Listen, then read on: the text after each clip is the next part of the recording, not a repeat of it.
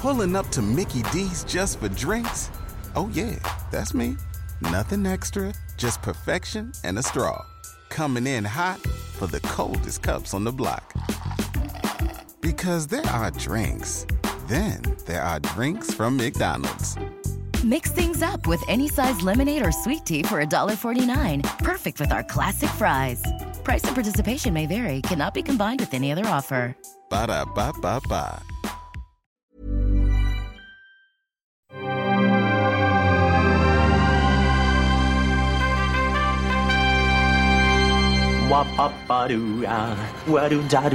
Steven, arrête s'il te plaît, j'ai jamais pu encadrer Michel Legrand. Salut c'est nos ciné, votre rendez-vous avec le cinéma qui parfois du haut de son grand âge a tendance à se perdre un peu dans les méandres des franchises à succès à force de voir passer, repasser les mêmes histoires vaguement remodelées, incarnées par de nouveaux visages, relancés, rebootés, remakés, on ne sait plus très bien à quel Stanley se vouer, d'autant que régulièrement nous annonce que tel ou tel épisode d'une saga à tiroir sera le dernier promis juré après on arrête. En l'occurrence il semblerait bien que X-Men Dark Phoenix soit bel et bien l'ultime entrée dans la franchise telle que nous la connaissons depuis bien longtemps déjà, trop longtemps diront les esprits chagrins, mais ça c'est pas le genre de la maison surtout pas du duo de cinéphiles mutants qui m'accompagne, Daniel Andreev, salut Daniel. Salut. Et Stéphane Moïsaki, salut Stéphane. Salut Thomas. C'est nos ciné épisode 193 et c'est parti. Tu fais un amalgame entre la coquetterie et la classe. Tu es fou. Enfin, si ça te plaît. Dark Phoenix donc nous raconte la façon dont la mutante Jean Grey, incarnée par Sophie Turner, la Sansa Stark de Game of Thrones, se retrouve à absorber une maléfique entité spatiale pas spatiale, puisque ça ne veut rien dire, entité qui la transforme en ce fameux phénix noir, la rendant certes ultra puissante, mais aussi ultra destructrice, ce qui va confronter ses petits camarades des X-Men à un choix cornélien, sauver leur ami ou la détruire pour se débarrasser de ce terrifiant nouvel adversaire. We She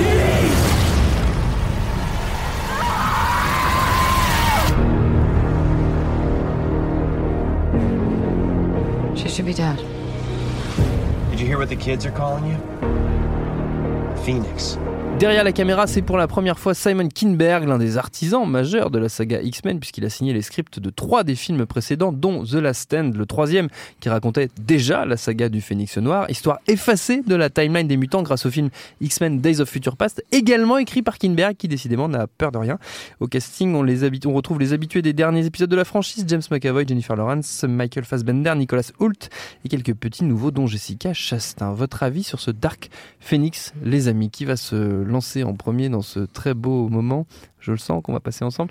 Daniel Écoute, euh, pour être sûr de ne pas redire les mêmes choses qu'on a dit la dernière fois, puisque c'était en 2016, c'était Stéphane et moi déjà à l'époque. Tout à fait. Sur Apocalypse. Et, euh, et j'étais bizarrement enjoué en sortant d'Apocalypse parce que j'avais vu un film crétin, mais un film crétin qui m'avait quelque part donné du plaisir. Là, on est au niveau zéro. On est au niveau moins 10, on est au niveau moins 20. Il n'y a, a, pas de plaisir. Mais il n'y a pas de plaisir à aucune personne. À aucune personne, à aucune étape de production de ce film. Ça se voit sur les visages ils sont tous obligés d'être là ou alors il y a leur famille en otage ou je sais pas quoi enfin. On les a forcés à faire ce film. non mais vraiment euh, Fassbender euh, tu vois entre first class et là là on est à no class là on est no class du tout. Euh, c'est vraiment il a travaillé celle-là. Non non j'ai, j'ai, ma, ma, haine est totalement improvisée hein, je te non vraiment c'est, c'est nul à chier euh, euh, Jennifer Lawrence ils savent plus quoi en faire. Déjà dans le précédent ils en avaient fait une gentille. Là ils en fait est-ce qu'on peut déjà spoiler ou pas? Oui allons-y hein. là euh, il la sacrifie à l'hôtel du scénario euh, parce que forcément il faut des sacrifices. La dernière fois c'était Cyclops. Là on a un Cyclops euh, aussi transparent que les autres. Et surtout, euh, on avait souligné à quel point la Jean Grey était vraiment pas très bien. donc c'est celle qui joue Sansa Stark. C'est ça. Et, euh, et elle était pas très bien dans le précédent. Et grosse surprise, elle est vraiment pas très très très bien là-dedans.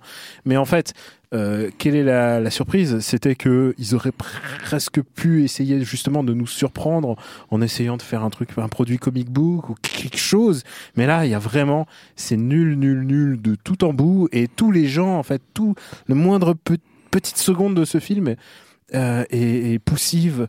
C'est c'est vraiment ultra pénible. C'est euh, c'est c'est- on a on a rarement atteint un tel un tel niveau. Je crois que il permet de relativiser la stand en fait. On en est à ce point de vue-là.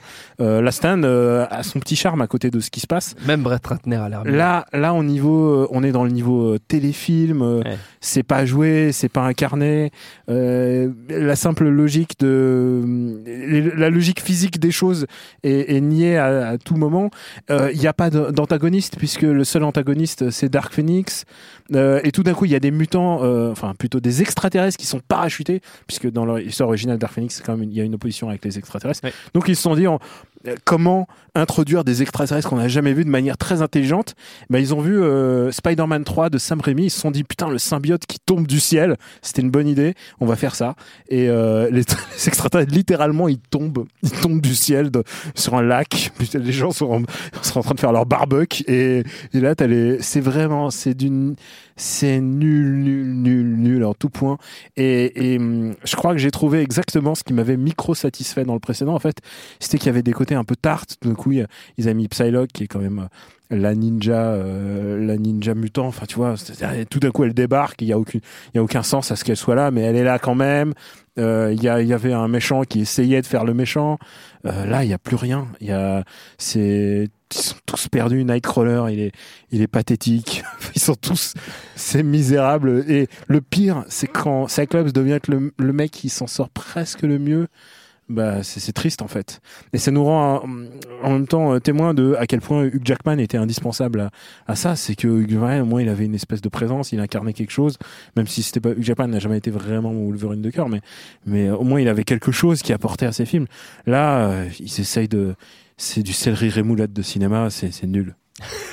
J'aime le concept de, de céleri rémoulade, même si je ne laisserai pas dire du mal euh, du céleri rémoulade sur cette antenne. Ouais. Euh, Stéphane? Non, non, mais enfin, là où Daniel a vraiment raison, c'est que oui, tu, tu remets en, tu remets un peu en avant le Brett Ratner, ce qui est quand même, faut, faut y arriver. Moi, je dur, hein. suis même encore en train de débattre si c'est pas plus nul que X-Men Origins euh, Wolverine, si tu veux, Ah oui, qui était vraiment, je pense, le bas du bas, le du bas, du bas. stade. Bah, ce qui est intéressant avec cette franchise aussi de X-Men, c'est que euh, elle révèle un peu euh, le talent des réalisateurs, parce que ça a toujours été la Bérésina en fait. hein. Ça fait très très longtemps, depuis en tout cas euh, X-Men 3, que c'est le bordel sur euh, sur chaque euh, chaque production de chaque euh, film. Et c'est juste que ça te révèle du coup si le réalisateur est plutôt bon ou pas, et s'il arrive à s'en sortir, c'était le bordel sur First Class. Bah, Matthew Vaughn a quand même réussi à tirer son épingle du jeu, à, à- à essayer de faire le film qu'il voulait vraiment faire, euh, qui pour moi est le meilleur de tous euh, en, en gros.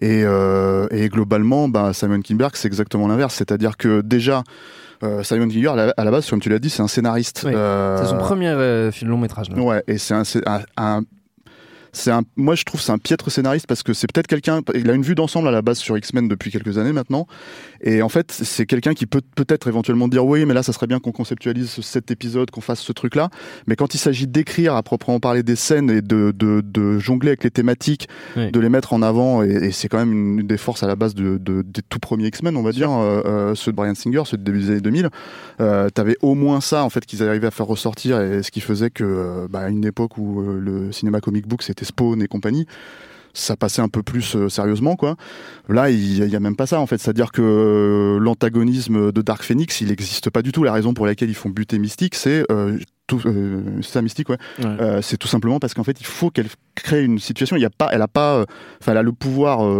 absolu. Et elle en fait littéralement rien. C'est-à-dire le seul truc qui est fait, c'est deux oppositions dans une scène d'action avec euh, avec Magneto où euh, en gros, si tu veux, elle va elle va mener un hélico d'un côté et lui va mener l'hélico de l'autre côté parce qu'il faut sauver les gens ou les détruire. Tu vois. Ce genre de truc-là, elle est son seul capable- acte, c'est de pousser Jennifer Lawrence sur un pieu. hein. C'est ça. Et, euh, et, euh, et le problème, en fait, c'est que du coup, tu te retrouves dans un, dans un truc où c'est pas, même là, c'est encore moins Dark Phoenix finalement que, que dans le Brett Ratner, puisque à la fin, elle essaye quand même de détruire la moitié de San Francisco dans, dans le précédent. Donc tu, te- tu te retrouves avec un film qui est effectivement euh, affreusement cheap, avec beaucoup, beaucoup de problèmes de, de production, mais aussi beaucoup, beaucoup de problèmes d'écriture, parce que finalement, t'as l'impression que ça a beau durer deux heures, t'as l'impression qu'il y a en gros 20 séquences, mais qu'ils étirent à, à fond, Ouais. euh, jusqu'à arriver à une espèce de climax qui a été complètement re-shooté, euh, euh, et moi je trouve en dépit du sens, juste pour faire une scène spectaculaire dans un train, où d'un seul coup, parce qu'ils se sont, je pense, rendus compte que la plupart des, des super-héros n'utilisaient pas leur pouvoir en fait dans, dans le film, bah, d'un seul coup, en fait, tout le monde se met à se battre en même temps et faire du team-up pour, pour, pour sauver Jean Grey parce qu'en fait, il y a, je pense qu'ils se posent même pas la question de savoir s'ils veulent la détruire. En fait, Ils depuis, un- depuis le début, ils se disent bah, il faut qu'on la sauve. C'est pas sa faute. C'est Jessica Chastain qui est arrivée et qui lui a, qui lui a bourré le mou quoi. Qui est extraterrestre. Mais, Mais, euh, elle, voilà. faisait- elle était avec les gens qui faisaient un barbecue au début. Voilà. humaine Et, en fait, t'as as, tout un tas de. C'est Je c'est- c'est un, espèce de truc où tout converge en fait assez maladroit, enfin même plus que maladroitement, vraiment euh, de façon, euh, enfin rentrer au chausse-pied vers cette scène. Euh, et, et en gros, si tu veux, euh, vers un pseudo sacrifice mais encore une fois t'as l'impression qu'il est pas tous les enjeux en fait n'ont pas l'air de fonctionner du tout. C'est à dire que il y a aucun moment où tu te dis ah mais c'était forcé en fait que ça se passe comme ça. Même dans cette merde, hein, il faut le répéter, parce qu'on on va donné l'impression que c'est- un bon film, euh, euh, Last Stand, mais même dans cette merde de Last Stand, il y avait des enjeux, quoi. Ouais. Donc, euh, donc euh, à un moment donné, c'est là où ça devient compliqué. Effectivement, comme tu l'as dit, ça fait quand même maintenant 20 ans que, que X-Men existe. Il y a aussi cette problématique, et je pense que quand tu la compares à ce que fait Marvel aujourd'hui, c'est là aussi où le, le, ils ont un problème avec ça. C'est que moi, enfin encore une fois, je vais pas revenir sur, sur ce que je pense des Marvel, de, de- du MCU, mais globalement, la façon par exemple de démontrer les pouvoirs, ce qui pouvait être un problème euh, au début des années 2000 parce que les mecs avaient pas forcément la conscience de mettre en scène ça. euh, Enfin. Bon, c'est moi je pense que c'est stupide parce que Sam Raimi l'a fait par exemple, Oui. voilà. Mais euh, mais euh, là ça, ça, ça atteint son paroxysme. C'était vraiment en fait euh, Jean Grey, Magneto, tout ça, ils sont en train d'onduler du cul pour te faire croire que que qu'ils font voler des hélicos ou que que qu'ils font voler des trucs, tu vois. Et en fait le le, le on va dire le seul apport entre guillemets de mise en scène qu'essaye d'avoir euh, euh, comment il s'appelle euh, Simon Kinberg là-dessus, c'est en fait la caméra à l'épaule.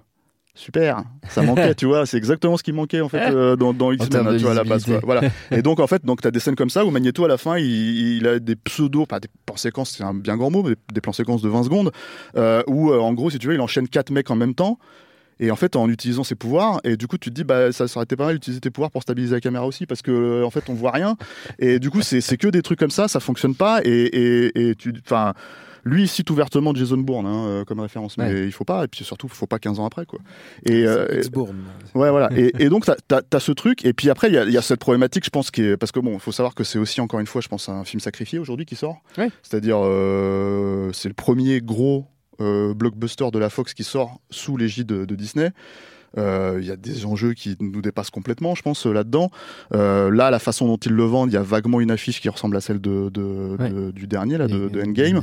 Euh. Il y a une bande-annonce qui ressemble à celle de Endgame parce qu'ils font une espèce de trailer Legacy. Et je pense que quand on dit c'est le dernier, c'est que oui, il y a aucune chance que qu'ils se satisfassent de ça. Peut-être qu'ils vont garder Deadpool comme ils ont ils avaient l'air de dire, mais ça c'est juste parce que ça cartonne. Là, moi, je pense que on va voir hein, les scores euh, ce week-end. Euh, mais euh, mais moi, je Ah, Mais pense là, que ça ils part vont- avec l'eau du bain, là, c'est c'est fini. oui, oui, je pense que c'est réglé quoi. Le sort il est réglé, mais en fait c'est aussi c'est pareil. C'est un film qui a, qui a été tourné il y a deux ans, Oui. donc il y a eu énormément de reshoots, énormément de trucs. Et je pense que le film qui arrive aujourd'hui, il empathie aussi de ça. Oui, C'est-à-dire euh, pas seulement du, du de l'aspect politique et en fait de passer d'un studio à l'autre, mais vraiment aussi bon, il y a la- je pense l'inexpérience de Simon Kinberg en tant que réal, euh, même si apparemment il jure ses grands dieux, parce que la vraie problématique aussi des X-Men, c'est qu'à un moment donné, il fallait se débarrasser de Brian Singer. Oui. Ils avaient un très très gros problème avec ça sur euh, Apocalypse. Euh, bon, on a vu ce qui s'est passé depuis sur Bohemian Rhapsody. On connaît toutes les Finalement, affaires. c'est euh, Freddie Mercury qui en aurait eu sa peau. Ouais, non mais, non, mais aussi on connaît toutes les affaires de comment dire euh, de, de harcèlement et tout ça, etc. qui sont sorties d'ailleurs, aussi. donc, euh, donc voilà, donc il est vraiment persona non grata. Et en fait, ça c'était depuis un moment qu'il voulait plus l'avoir. Et, euh, et voilà. Donc, mais mais bon, le remplacer pour euh, avoir finalement quelqu'un qui shoot le film de façon euh, aussi impersonnelle, c'est c'est euh, ouais.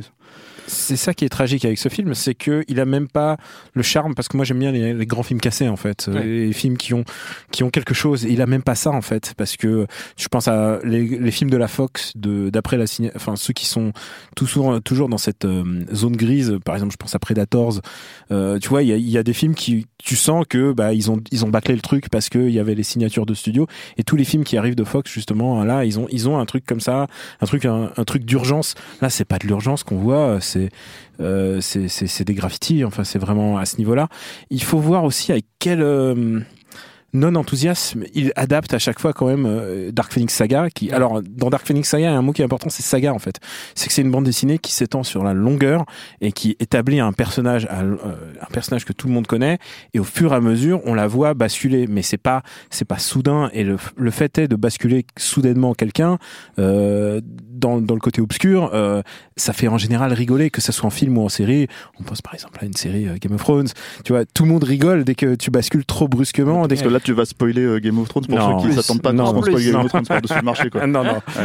mais il y a eu des basculements. Mais, mais le, le fait est, le fait est qu'il s'acharne à adapter ça en film, alors que c'est clairement quelque chose qui passerait peut-être Oui, enfin, mieux en moi, série télé, en fait. euh, pourquoi pas euh, Je veux dire, j'ai envie de dire, j'ai pas envie d'attendre 7 ans pour voir arriver Thanos non plus. Hein, tu vois, je veux dire, juste Hmm. parce qu'en fait, le mec, il apparaît dans un générique de fin, il fait hey, salut, tu vois. et ah, Ouais, mais Thanos, en fait- c'est un cas différent. Je Non, veux dire, mais- c'est pas une histoire au en long. fait, pas une histoire au long terme. La saga, c'est vraiment un truc. C'est pas. C'est pour ça que c'est une saga. C'est que il faut la voir sur la durée. Il Je faut. suis d'accord avec Ouais. toi jusqu'à un certain degré. C'est-à-dire qu'à un moment donné, en fait, euh, tous ces films-là, ils perdent aussi le sens du récit. Mais c'est- peux faire un c'est pas quelque chose qui euh, doit être fait en film en fait, tout simplement. euh, Je pense. euh, C'est il, s'obstine, il hein. s'obstine en se disant ah là là j'ai compris à chaque fois euh, ce qu'est Dark Phoenix Saga et du coup je vais le faire donc il a fait la stand, il a fait celui-là mais en fait dès le début il se fourre le doigt dans l'œil enfin je veux dire ça Jean Grey il en fait une espèce de d'assassin victime puisque dès, le dé- dès la première séquence elle tue sa mère par accident euh, enfin c'est des trucs pourquoi il a écrit ça? C'est jamais c'est jamais été dans, dans une BD ils se sont dit bon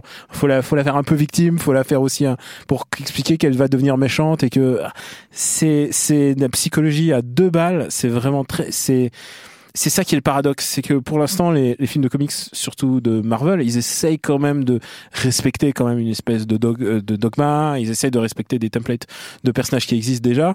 Avec les X-Men, dès le début, euh, ça a marché, mais ils ont essayé d'adapter à leur propre sauce les costumes en cuir, euh, ils ont essayé de, de faire plein plein d'éléments qu'ils ont qu'ils ont qui sont pris et qui ont fonctionné.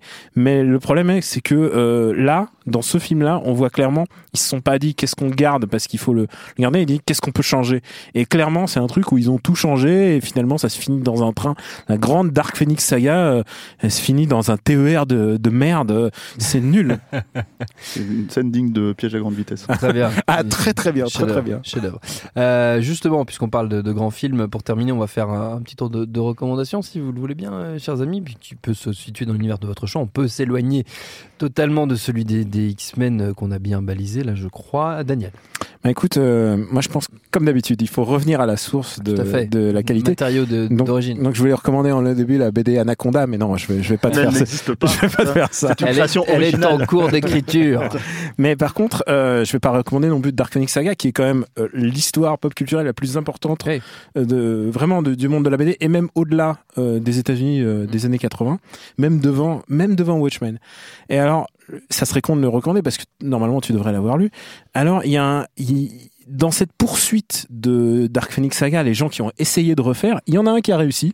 C'est une autre BD et c'est euh, Grant Morrison puisque son New X-Men, si tu regardes bien, si tu le relis, alors il s'est publié en omnibus, euh, eh ben il appuie sur exactement tous les points de Dark Phoenix Saga, mais en rajoutant l'élément de l'école, qui est quand même le truc que, auquel les films n'ont pas renoncé. Il y a toujours cet élément de l'école. Oui. Euh, et du coup, si tu relis euh, Grant Morrison aujourd'hui, eh ben il avait tout compris à Dark Phoenix Saga. L'an- L'antagoniste, la montée, la montée en puissance. Il faut une bonne histoire de Magneto. Il faut un, il, il faut un traître dans ton école. Enfin, il y a vraiment plein d'éléments euh, qui font que euh, bah, Grant Morrison il avait saisi le truc et il avait réussi à mettre à jour ça. Euh, c'est le paradoxe, c'est que quand il a commencé Grant Morrison son run, bah, c'était justement quand les X-Men commençaient. Et du coup, il y a eu des gens qui sont arrivés sur son comics, en, sur ce comics à cause des films, et en se disant putain, c'est vraiment bien. Et ça, ça a duré que quelques années, mais voilà. Donc ça, ça vaut le coup de se replonger dedans, si vous voulez. Grant Morrison sur New X-Men, Euh, c'est un gros pavé, c'est plus de 50 numéros, mais alors c'est vraiment super. Stéphane. J'ai l'impression que ça fait une éternité que j'ai pas enregistré un ciné, tu vois. Donc en fait, je me suis dit, mais alors, c'est qu'est-ce que je vais pouvoir euh, recommander Qu'est-ce que je vais pouvoir tu vois. recommander En fait, aujourd'hui, c'est aujourd'hui que sort euh, X-Men. Ouais. Hein, puisqu'on diffuse aujourd'hui, hein, on C'est est d'accord. Voilà. ouais, et ouais. c'est le même jour que la Palme d'Or, tu vois.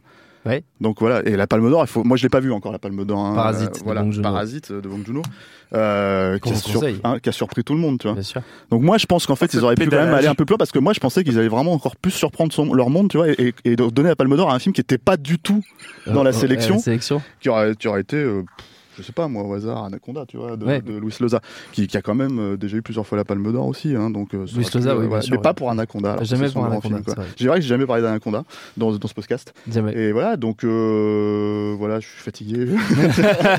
je suis Comment c'est très Thomas, poussé. tu me pousses, tu me pousses. voilà, il fait chaud. On s'est engagé sur un truc, on a dit jusque- jusqu'à la fin de la saison. Mais c'est l'é- c'est l'épisode combien là Anaconda. 193. Tu pourrais pas recommander par exemple. G.I. Joe dont le méchant est Cobra Commander, un autre serpent? Non, tu... J'ai Dieu, tu demanderas à Perrine. Et, euh, et, euh. Et d'ailleurs, on demandera à Perrine. voilà. Non, mais alors il reste quoi 7 épisodes là? C'est ouais, Bon, j'en j'en zappe 5 et je reviens dans, dans- au 199. Voilà, très bien. Ok. avec Anaconda. Eh ben super. Et notre temps est écoulé. Oui. Merci à tous les deux. Merci à Thomas à la technique et à Juliette à la préparation. Binge.audio pour toutes les infos utiles. Et on vous dit à très vite. Tu fais un amalgame entre la coquetterie et la classe? Tu es fou. Enfin, si ça te plaît. Binge.